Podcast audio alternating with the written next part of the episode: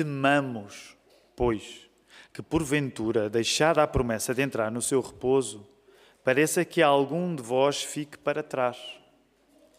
Porque também a nós foram pregadas as boas novas, como a eles, mas a palavra da pregação nada lhes aproveitou, porquanto não estava misturada com a fé naqueles que a ouviram.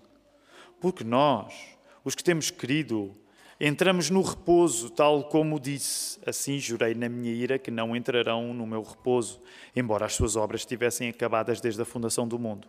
Porque em certo lugar disse assim do dia sétimo: E repousou Deus de todas as suas obras no sétimo dia. E outra vez neste lugar: Não entrarão no meu repouso.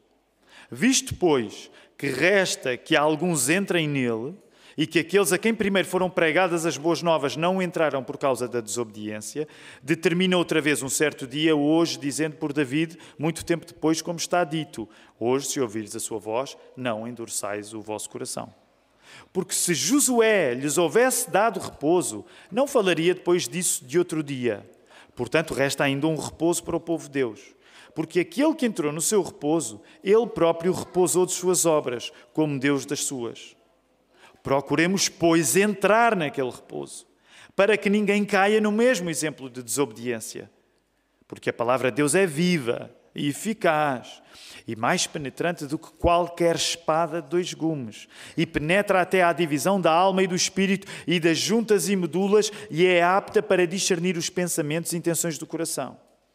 E não há criatura alguma encoberta diante dele. Antes, todas as coisas estão nuas e patentes aos olhos daquele com quem temos de tratar. Visto que temos um grande sacerdote, Jesus, Filho de Deus, que penetrou nos céus, retenhamos firmemente a nossa confissão. Porque não temos um sumo sacerdote que não possa compadecer-se das nossas fraquezas, porém um que, como nós, em tudo foi tentado, mas sem pecado.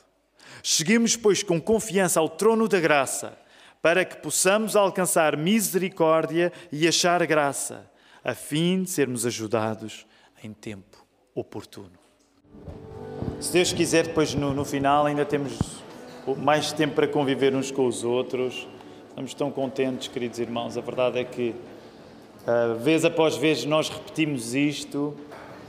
Quando vem esta casa de oração, ou qualquer outra casa de oração, que lhe apresenta a palavra de Deus, uh, Muitas vezes vai encontrar eh, um grande alívio, outras vezes vai, vai, vai ter outro tipo de sentimentos. É precisamente com, com esta mistura, uma vez mais, de sentimentos nós temos no nosso coração, tendo em conta a partida da nossa irmã Manuela. Mas estamos aqui para continuar a celebrar que Deus é bom e por isso mesmo o texto que eu vos quero pregar nesta manhã, não achem estranho já o título da mensagem mas a mensagem chama-se A Arte Cristã. Quem, quem, quem, quem, quem fixou? A arte cristã de desconfiar. A arte cristã de desconfiar. Como assim arte cristã de desconfiar? Eu pensei que o nosso negócio como cristãos era confiar, era ser pessoa de fé. E sim, é verdade. Quando tu és crente, o teu negócio é confiares em Deus. Mas há uma coisa que eu te quero dizer com a palavra aberta e tu já vais poder concordar comigo. Ter fé em Cristo também implica sabermos desconfiar. Desconfiar do quê? Quando tu és cristão, tu desconfias de todas as formas de descanso que são feitas no nosso próprio poder. Essa afirmação assim bem radical que Jesus está a fazer para nós também esta manhã. Ele é o único onde tu podes realmente desconfiar. Todas as outras alternativas de descanso, sejam firmes no teu poder ou no poder de alguém, não são formas de descanso real. E por isso, em relação a todas as outras alternativas de descanso, nós somos chamados a desconfiar delas, a exercer a arte cristã de desconfiar de tudo aquilo que te promete descanso, que não é Jesus. E é por isso que, uma vez mais, vamos invocar o nome dele, para que o plano que ele tem para a pregação da sua palavra seja cumprida neste momento. Vamos orar. Querido Deus, é muito bom estar eh, ao domingo na tua igreja, até em domingos que são marcados pela saudade. É melhor estarmos a passar saudades aqui do que noutro lugar qualquer, tentando esquecer as coisas que são difíceis na vida. Porque tu és um Deus que tem vida eterna para nos dar. E por isso, até quando nós nos separamos, separamos daqueles que amamos, nós confiamos em Ti, Senhor. Nós agradecemos-te o privilégio que Tu nos dás de, ao chegarmos aqui, termos saúde para aqui chegar, termos pessoas à nossa volta. Já tivemos um outro turno, um outro culto, Senhor, onde esta casa esteve cheia de pessoas a adorar o Teu nome e, e até aqueles que, como eu, estão a fazê-lo pela segunda vez, nós estamos satisfeitos por estar aqui a louvar o Teu nome. Senhor, nós reconhecemos, no entanto, que muitos podem ser atraídos para aqui que não, não estejam a sentir tão satisfeitos assim. E nós queremos pedir por eles, nós queremos interceder por eles, Senhor que tu lhes possas dar neste momento, através da pregação da tua palavra, o descanso que eles precisam. Eventualmente pode haver até pessoas aqui nesta manhã, querido Deus, que nem sequer sabem que precisam de ti. Ainda nem essa convicção chegar. E só o teu Espírito Santo lhes pode dar essa convicção. E é por isso que nós invocamos o nome de Jesus no poder do Espírito para que até aqueles que não sentem necessidade de descansar em Ti, através da exposição da Tua palavra, possam encontrar não só essa necessidade, mas o problema resolvido na Tua salvação, Senhor. E por isso nós queremos, uma vez mais, orar, ó oh, Senhor, faz salvação acontecer neste dia, não somente aqui na Igreja na Lapa, noutras igrejas, Senhor, que este seja um dia de salvação. É isso que nós queremos pedir-te agora, reconhecendo o problema dos nossos pecados que afasta, nos afastarem de Ti e reconhecendo que muitas vezes vimos com reservas. Retira as reservas. Retira o poder do pecado na nossa vida, para que este seja o momento em que nós nos encontramos contigo através da Tua palavra. Nós oramos isto tudo no nome de Jesus. A igreja pode responder? Amém. Quero convidar-te, olha lá para o capítulo 4. Nós já lemos o capítulo 4 quando nós começámos esta série de mensagens, ah, há um mês e pouco, dedicámos uma, um, sermão, foi só para ler a carta aos Hebreus do início ao fim.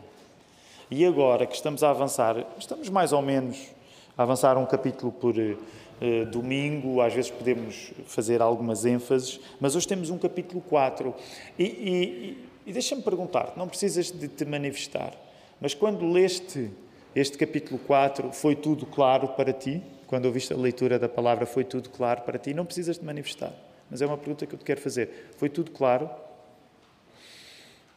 Nem sempre, quando nós ouvimos a leitura da Bíblia, as coisas são claras. É por isso que é necessário que haja pregação da palavra, para que, dependentes do Espírito Santo, com a palavra aberta, nós possamos distinguir aquilo que já entendemos e compreender um pouco mais aquilo que não entendemos. E eu quero chamar a tua atenção para isto, porque há uma coisa logo muito curiosa neste capítulo 4. Olha aí o primeiro verso. Marca o primeiro verso e marca o último. Claro, se estiveres com a versão de papel é mais fácil fazer isso. Se estiveres eh, no, no, no, telemóvel vais ter de andar para cima e para baixo muito rápido. Primeiro verso, olha lá, é uma coisa curiosa. O primeiro verso começa com temor. Dependendo da tradução, tu estás a, a, a usar. Eu li há pouco na Almeida, na tradução Almeida Revista e Corrigida, mas, por exemplo, agora vou ler na Almeida século XXI. Diz assim: Portanto, ainda que nos tenha sido deixada a promessa de entrarmos no seu descanso, tememos que algum de vós pareça ter falhado. Na tradução que lemos há pouco, aparecia no imperativo temamos. Então, esta é uma das coisas curiosas no texto que nós hoje temos pela frente. O primeiro verso chama-nos a desconfiar de alguma coisa. Somos chamados a desconfiar de alguma coisa. Curiosamente, se fores para o último verso, para o verso 16, independentemente da tradução que estiveres a usar, por exemplo, a que eu tenho aqui agora à frente, diz assim: Portanto, aproximemos-nos com confiança do trono de graça para que recebamos misericórdia e encontremos graça a fim de sermos socorridos no momento oportuno. Dá vontade de perguntar. O primeiro verso diz-nos para desconfiar. O último diz para confiar em que é que nós ficamos. Que texto é este que nós temos hoje, que no primeiro passo nos chama a não ficarmos seguros, mas no último passo, no verso 16, nos chama a ficar seguros. Então eu quero dizer uma coisa muito interessante acerca do texto bíblico que nós temos hoje.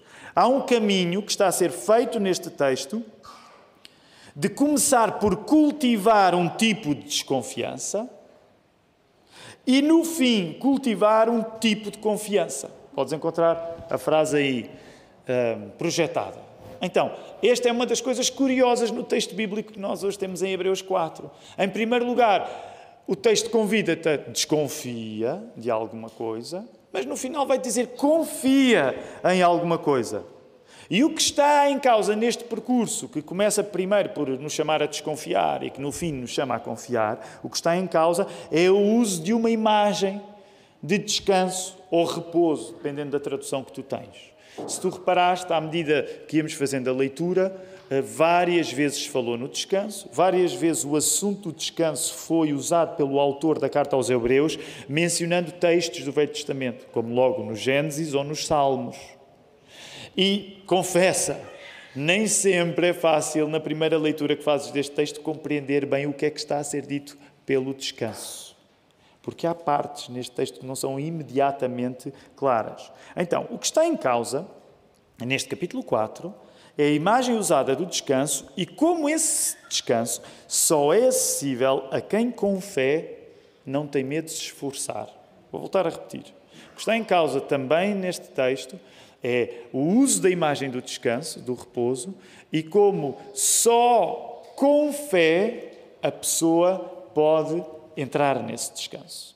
Sendo que há aqui um elemento que está a ser adicionado à fé. É uma fé que não tem medo de se cansar. Nós já vamos voltar a isto, mas é uma das coisas que eu quero que tu faças aí o ponto de situação. Ora, o texto também nos vai dizer uma coisa interessante, que é a distinção entre aqueles que têm fé mesmo que são mesmo de Deus, e aqueles que parece que são de Deus, mas que na prática não ouvem a palavra com fé. Então, esta é outra das coisas que o texto bíblico vai fazer: distinguir os que realmente confiam, através da palavra de Deus, e aqueles que realmente não confiam. E curiosamente, este exercício de distinguir quem tem fé a sério, de quem entra no descanso mesmo, e de quem não tem fé a sério e que não vai entrar no descanso, ele é feito pela própria palavra de Deus. Já lá vamos chegar. Então, vamos, volta aí ao verso 1. Volta, aí ao verso 1, volta a ler o, o verso 1 que tens à tua frente. Que é para ganharmos aqui um ritmo interessante.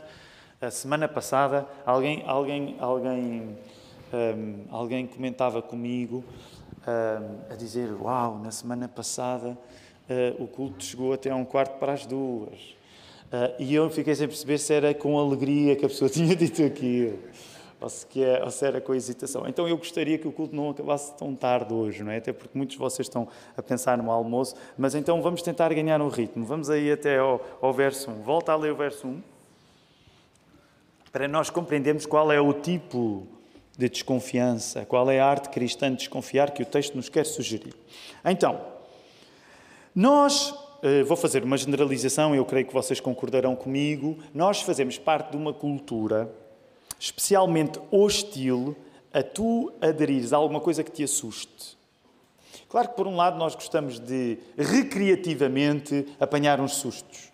Uh, aliás, curiosamente, ontem, no, no, no, convívio que nós tivemos para as pessoas que chegaram nos últimos dois anos à igreja, o Marco fez um jogo, jogos muito, muito engraçados, em que uh, o Marco dizia: pessoas que gostam de andar na montanha russa de pessoas que não gostam. Então o grupo dividia-se, é? Várias divisões. Esta foi uma das perguntas que o Marco fez. Provavelmente tu gostas de sentir assim uns calafrios, andares na montanha russa. Mas o ponto que eu quero que tu reflitas é, de um modo geral, nós somos uma cultura com dificuldade a aderir a alguma coisa que pareça assustadora. Sim, nós gostamos de um, por exemplo, alguns gostam de ver filmes muito emocionantes, com emoções fortes, mas nós gostamos de pensar que essa exposição, vamos dizer assim, ela no meio daquilo tudo, é seguro expor-nos porque não ficamos à mercê do risco. Mas a Bíblia está a ensinar-nos uma coisa interessante. Apesar de tu não gostares quando o teu sensor de conforto apita, a Bíblia está a ensinar-te que não é uma boa ideia tu estares seguro de que basta ouvir a palavra de Deus sem responder-lhe com fé. Então, de um modo geral, nós hoje temos uma certa obsessão pelos espaços seguros. Aliás, eh, dos Estados Unidos veio até uma expressão que talvez hoje nós abusemos um pouco dela, não é? O safe space. Hoje em dia é uma expressão que é muito usada e todos nós queremos sempre garantir que qualquer coisa que vamos fazer bem é um safe space, é um lugar seguro. E claro, por exemplo, gostamos de estar aqui nesta igreja e que seja seguro estar aqui. Mas o ponto desta caracterização é dizer que talvez nós estejamos demasiado tímidos em confiar em coisas que no imediato não nos parecem completamente seguras. E uma das coisas que eu te quero dizer com a Bíblia aberta é que tu não deves estar seguro de apenas ouvir a palavra de Deus se não lhe responderes com fé. Sabes como é Calvino, João Calvino, o reformador, ele falava acerca deste texto e dizia isto: O temor que a Bíblia nos está a recomendar não é algo que queira suprimir de nós a certeza da fé. O tipo de desconfiança que a Bíblia quer que tu cultives neste verso 1 do capítulo 4 de Hebreus não é no sentido de tu viveres ansioso, sem poderes confiar em nada. Calvino dizia assim: não, o plano é este texto inspirar-nos a uma preocupação para que tu não caias em negligência. Portanto, quando falamos aqui da arte cristã de desconfiar, de acordo com este primeiro verso, não é para tu viveres ansioso. Deus não quer que tu vivas ansioso, mas Deus quer que tu vivas vigilante. Por isso, ainda nos últimos tempos, na vida da nossa igreja, um dos versos que mais repetimos é aquele bem conhecido, lá no Novo Testamento: cuidado, quem está em pé, não caia. Não caia. Portanto, o ponto não é tu viveres nervoso à espera de caíres a qualquer momento, mas é tu vives vigilante. Porque quando tu vês alguém a cair ao teu lado, tu tem cuidado. Podias ter sido tu. Portanto, é este tipo de saudável desconfiança que nós devemos nutrir na nossa Bíblia, na nossa vida, quando olhamos para a Bíblia. O que a Bíblia quer, de facto, é que quem ouve sem fé não viva descansado.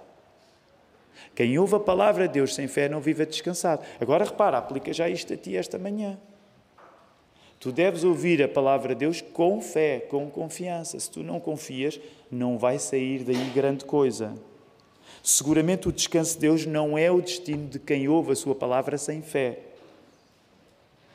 E nesse sentido nós podemos dizer, há uma bela forma de desconfiança que é a que devemos ter sobre nós mesmos quando vivemos sem fé. Há uma bela forma de desconfiança que é a que devemos ter sobre nós próprios quando vivemos sem fé. Agora dá vontade de perguntar, então o que é que é isso de viver sem fé? De acordo com este texto de Hebreus 4. Deixa-me falar, assim rapidamente. O que é que é viver sem fé? Porque tu podes perguntar hoje, então, mas o que é que isso significa? O que é que significa o viver sem fé? Viver sem fé é quando tu vives confiado, sobretudo, no poder que te é mais visível. Viver sem fé é quando tu vives confiado no poder que te é mais visível. Que geralmente o poder que te é mais visível é o teu próprio poder ou o poder dos outros. Vou dar um exemplo bem tosco. Eu consegui pegar nesta garrafa d'água. Não é preciso um grande poder para isso, mas eu sei quando pego nela que consigo ter o poder de pegar nela.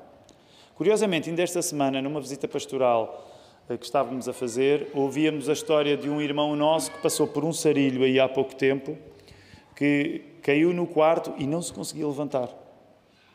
Não se conseguia levantar. O ponto deste exemplo é: Sempre que deixaste de a poder fazer, tu ganhas mais desconfiança acerca do teu próprio poder. Isto, eu assumo que isto é natural para mim. Eu estou a levantar aqui esta garrafa com um pouco de água e assumo que posso contar no poder que eu vejo acontecer. Mas deixa-me dizer o tipo de desconfiança que tu precisas. Tu precisas de desconfiar do poder só porque consegues vê-lo acontecer. Viver sem fé é viver não colocando a confiança no poder de Deus. Sabes porquê é que nós não colocamos confiança no poder de Deus? Porque, ao contrário do nosso poder, nós não vemos o poder de Deus a acontecer à nossa frente. Então, quando tu vives sem fé, tu não colocas a confiança no poder de Deus por nos parecer demasiado invisível e, portanto, tu vives cético do que Deus faz através da Sua palavra. Sabes que esta história de ver e não ver, de confiar num poder que se vê e não confiar num poder que não se vê, é aquilo que nos leva, e não fiz isto no primeiro turno, mas vamos lá. Sabes que é isto que nos leva a um dos textos mais conhecidos da carta aos Hebreus. quando este mesmo autor vai explicar o que é, que é ter fé. Estamos a falar do texto de Hebreus, capítulo, e tu sabes de cor. 11, avança lá, Hebreus 11, rapidamente.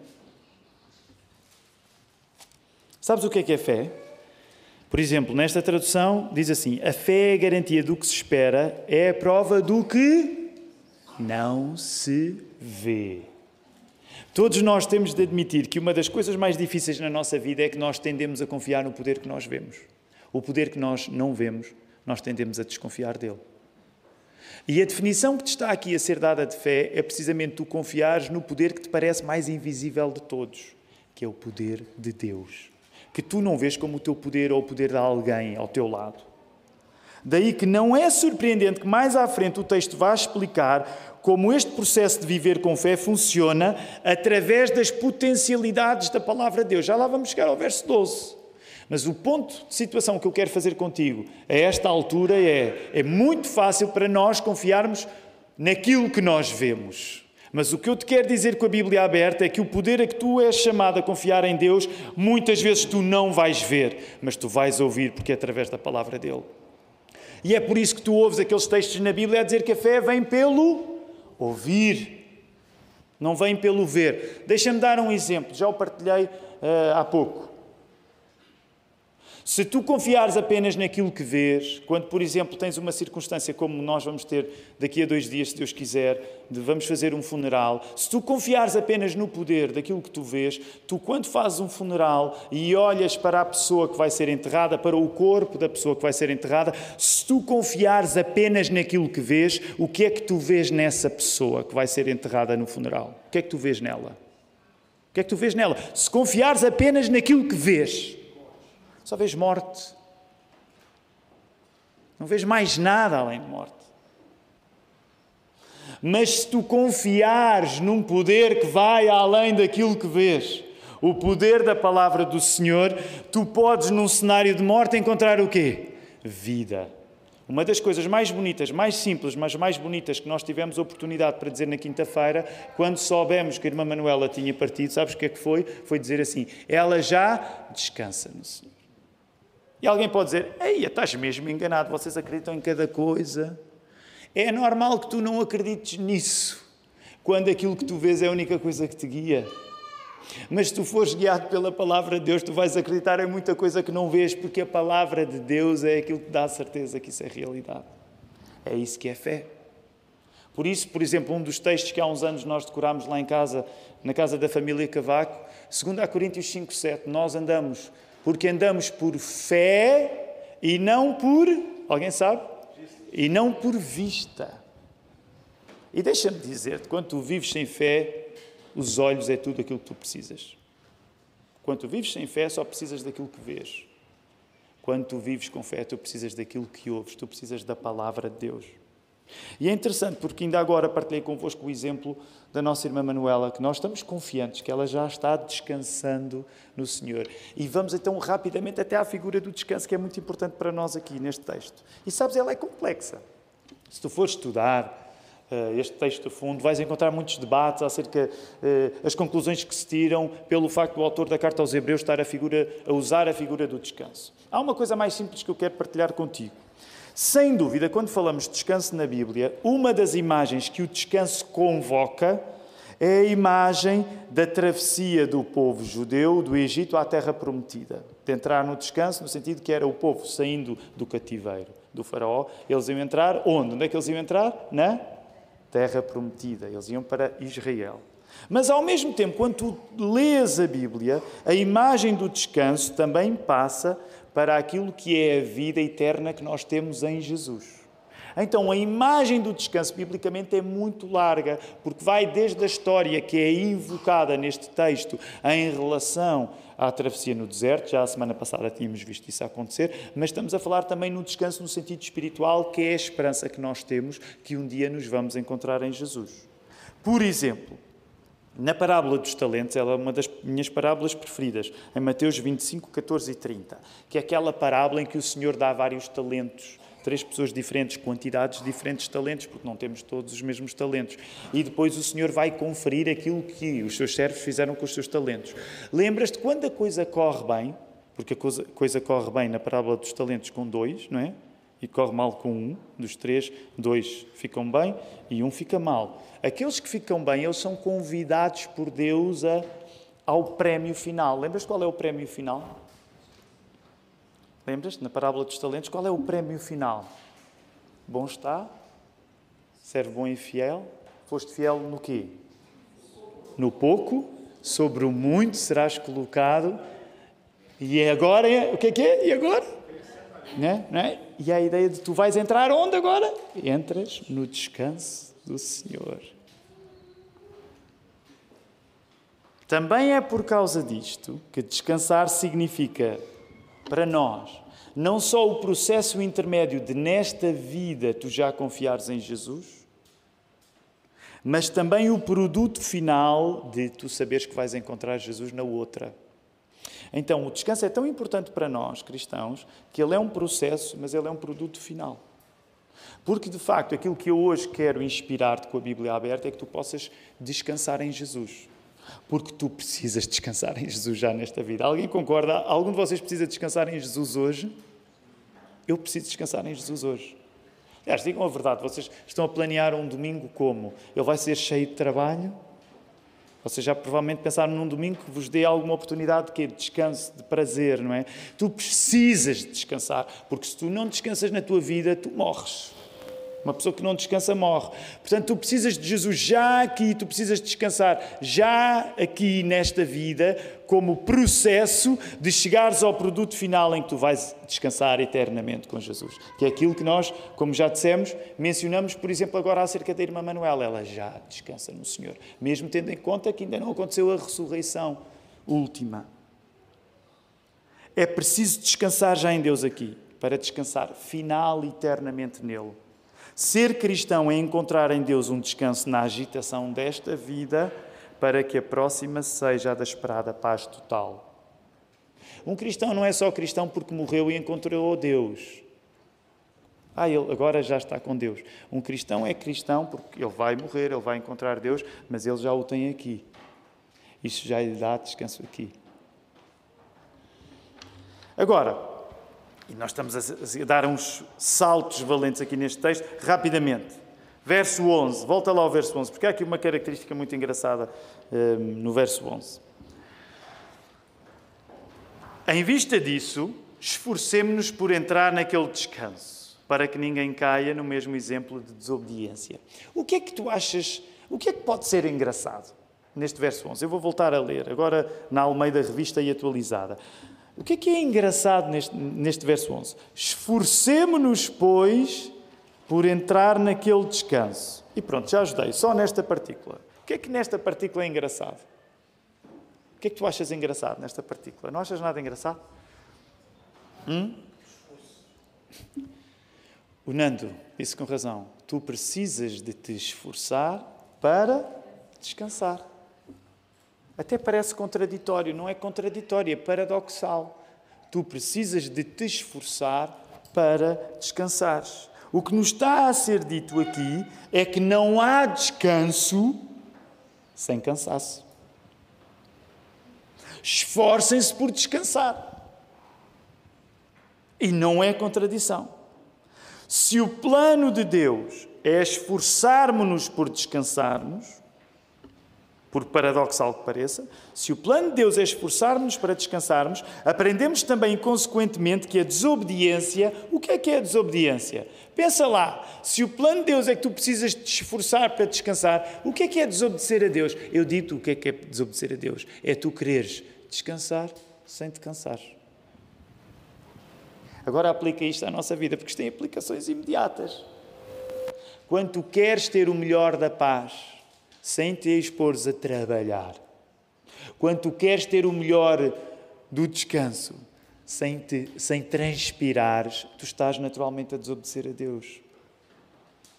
Por isso mesmo é que nós sabemos que o, o trabalho é parte do plano divino. Agora repare, isto tem aplicações inúmeras na nossa vida. Ai, tu queres o bom, mas não estás pronto para lidar com o mal. Ai, tu queres o descanso. Ai que tens aí uns planos valentes para as tuas férias, mas não queres fazer nada antes. Isto nem é preciso ser cristão para compreender que isto é absurdo. Há muita gente que não é cristã e que percebe o absurdo que é querer descansar sem dar no duro. E é isso que a Bíblia também nos está a dizer. Se o plano é esforçarmos para descansarmos, aprendemos também, consequentemente, que a desobediência é querer esse mesmo descanso sem cansaço. Agora reparem, do, rapidamente, do verso 11 para o 12, de facto aparece aqui um, um, verso 12, que geralmente é um verso até que é muito citado uh, na carta aos Hebreus. Há dois anos nós fizemos um estudo acerca do, do discernimento, chamava-se Sabes, depois deu origem a um livro que vocês podem comprar. Eu acho que já dá para comprar em Portugal. Ele foi editado no Brasil, mas pode ser comprado em Portugal, porque é o resultado desse estudo que nós fizemos aqui da Lapa, chama-se Doidos por Discernimento, leiam, é um, é um livro bem curto. Uh, e nessa altura, o estudo que nós fizemos levou-nos a considerar que quando nós íamos conhecer a sabedoria de Salomão, lá no Velho Testamento, uh, uma das coisas fundamental uh, na vida de Salomão, lembram-se aquela circunstância em que Salomão tem aquele caso difícil daquelas mulheres de má fama que discutem uma com a outra acerca de quem é que era o filho verdadeiro, e lembram-se como é que Salomão resolveu aquilo? Como é que Salomão resolveu? Força, vamos lembrar. Como é que Salomão resolveu aquilo? Ele pediu, mandem vir uma, uma espada. E depois a espada permitiu a revelação de quem era a mãe verdadeira da mãe falsa. E uma das coisas que insistimos nessa altura convosco há dois anos é que o discernimento é isto mesmo. O verdadeiro discernimento é a palavra de Deus que nos permite distinguir uma coisa da outra. Aqui voltamos ao texto que é geralmente usado. Volta a lê-lo, por favor. Porque a palavra de Deus é viva e eficaz. Mais cortante que qualquer espada de dois gumes, penetra até o ponto de dividir alma e espírito, juntas e medulas, e é capaz de perceber os pensamentos e intenções do coração. O que é que isto significa? Só a palavra de Deus consegue distinguir aqueles que têm fé daqueles que não têm nas nossas confianças e desconfianças apressadas, em querermos saber quem é que entra e quem é que sai, quem está dentro de quem está fora, de quem é que vai chegar ao descanso e quem é que não vai, só mesmo a palavra cirúrgica de Deus para fazer essa distinção. Sabes, por isso é que, sim, ainda a semana passada falámos nisso, nós temos evidências, nós sabemos muitas vezes pelos frutos os conhecereis. Nós podemos saber a qualidade da fé de alguém pela maneira como essa pessoa age. Mas em absoluto só Deus sabe. Sabes porquê? Porque só a palavra de Deus tem o poder de chegar a lugares onde a tua melhor intuição ou inteligência não consegue chegar. Por isso é que uma das imagens que vai ser usada aqui é que nós, diante de Deus, como é que nós estamos diante de Deus? Olha aí, verso 13. Não há criatura alguma encoberta diante dele. Na outra tradução aparece até a imagem de nós diante de Deus, como é que nós ficamos? Todas as coisas estão descobertas. Uma das traduções é como é que tu ficas diante de Deus. Diante da palavra de Deus, como é que tu ficas? Nu! De certeza que tu já tiveste sonhos, eu já tive. Não quero tornar isto freudiano, mas de certeza que tu já tiveste sonhos em que estavas nu. E, e nunca tiveste sonhos em que estavas nu no lugar errado porque não é? Nunca tiveste sonhos desses? Nunca tiveram sonhos desses? O Freud explica, não é a explicação da Bíblia, mas Marco, nunca, nunca, nunca não é?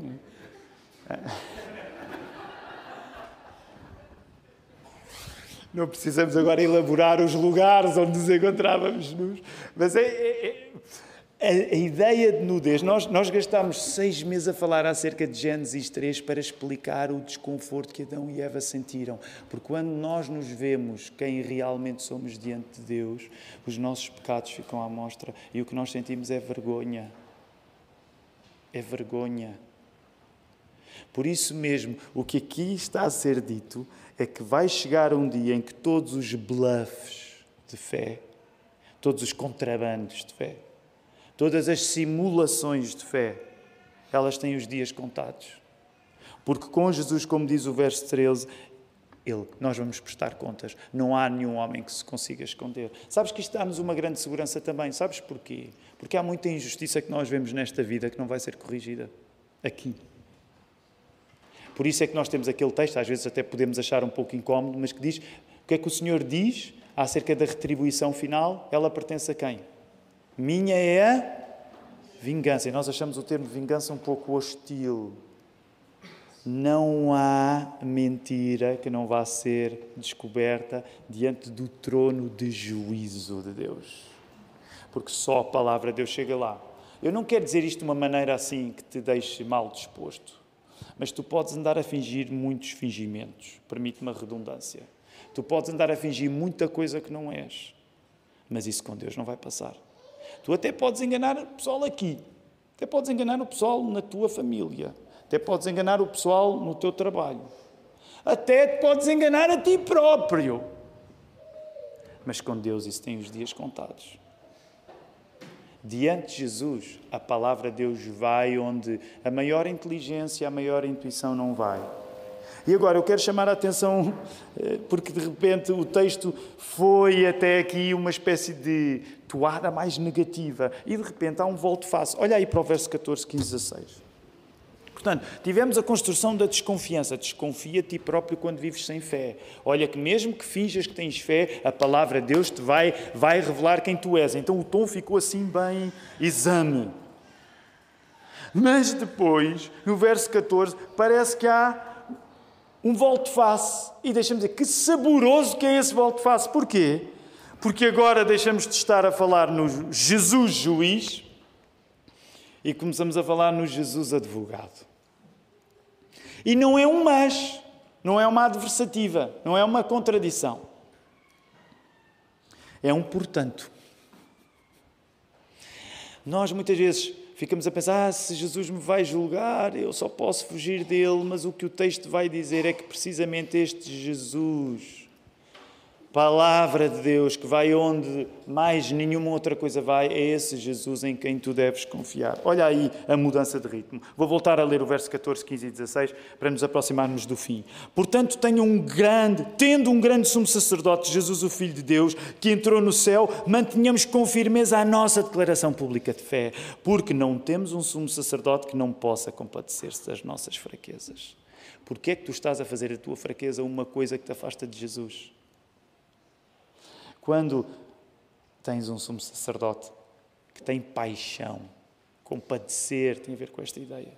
Tem paixão em estar contigo, nesse sentido. Estar ao teu lado. E o texto vai continuar. Mas alguém que, à nossa semelhança, foi tentado em todas as coisas, porém sem pecado. Portanto, outra vez, portanto, aproximemo-nos com confiança. Isto começou com desconfia. E agora, aproxima-te com confiança do trono da graça, para que recebamos misericórdia e encontremos graça, a fim de sermos socorridos no momento oportuno. Qual é o momento oportuno para ti hoje? É hoje.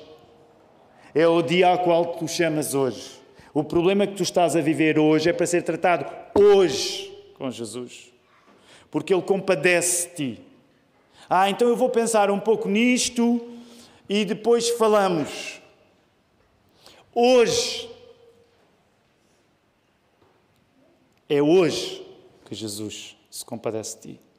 Neste sentido, não é amanhã, não foi ontem, é hoje que tu tens de levar o teu problema a Jesus. Ah, mas eu vou. É hoje. E nós temos de reconhecer que, quando ouvimos esta figura de tronos, trono de juízo, trono de graça, nós vivemos numa república, mas ainda agora há pouco tempo, por conta da, da morte da Rainha Isabel II, muitos de nós provavelmente todos, fomos expostos a imagens de monarquia e aquilo impressiona-nos: o Fausto, o luxo, a pompa. E muitas vezes nós pensamos na ideia de majestade como algo que quem sou eu? Mas é isto que a Bíblia quer que tu compreendas. A majestade de Jesus é, neste texto, revelada na sua misericórdia. Tu não deves pensar em Jesus que não pecou, porque é, ia ser dito: eu não vou levar, permitam-me usar esta expressão, eu não vou, não vou levar a minha lama até Jesus. Ele é Deus, Ele é puro, Ele nunca pecou, eu não vou sujar o cenário com o meu pecado. A Bíblia está-te a dizer o contrário. Leva toda a tua lama porque a paixão de Jesus, o compadecimento de Jesus é Ele estar ao teu lado. É isso, Jesus, é isso que Jesus quer fazer na tua vida hoje. Jesus não te quer dizer, tu, tu tira-me essas botas, tu sacode esses pés. Ele está aqui para se compadecer de ti. Ele quer ser aquele que te vale. Não deixes que a majestade de Deus te seja distante quando é a misericórdia dessa majestade que te vai dar graça para a circunstância específica que tu vives hoje. Quero terminar dizendo-te isto. A maior parte das vezes tu tens confiado em ti ou nos outros. Sim, é verdade que alguém pode dizer: Olha, mas olha que eu ando com pouca autoconfiança. Alguns de nós podem estar aqui numa manhã especial de pouca autoconfiança, mas a maior parte das vezes tu confias no poder que vês. Isso significa confiar nas tuas próprias capacidades ou na capacidade de alguém que te parece poderoso. Mas o que eu te quero dizer é que o poder de Jesus, podendo ser mais assustador porque não o consegues ver, é aquele que vai fazer aquilo que o teu próprio poder não faz contigo, que é descansar-te. É com Jesus e em tudo o que nele nos pode parecer assustador que nós devemos investir. Sim, nesse sentido, nós somos chamados a, a, cultivar a arte cristã da desconfiança. A arte cristã da desconfiança, que é desconfiar de nós próprios. Desconfia de ti próprio. Cultiva isso diariamente. Uma vez mais, passamos a vida a falar nisto. Sê a pessoa que mais desconfia de ti próprio. Mesmo que tenhas o poder para levantar uma garrafa de água ou que tenhas o poder para levantar no ginásio um peso incrível, desconfia do teu poder. O teu poder não vai durar para sempre. O poder de Jesus que tu não vês é aquele que dura para sempre. Sim, Jesus é Rei. Sim, Jesus é juiz. Sim, Jesus é quem traz esta espada que vai ao fundo de quem somos, como mais nada vai. E Jesus é tudo isto para que saibas que nas tuas fraquezas Ele está lá completamente identificado contigo. Não tenhas medo de vir até Ele. É por isso que nós vamos usar a nossa voz ainda para louvá-lo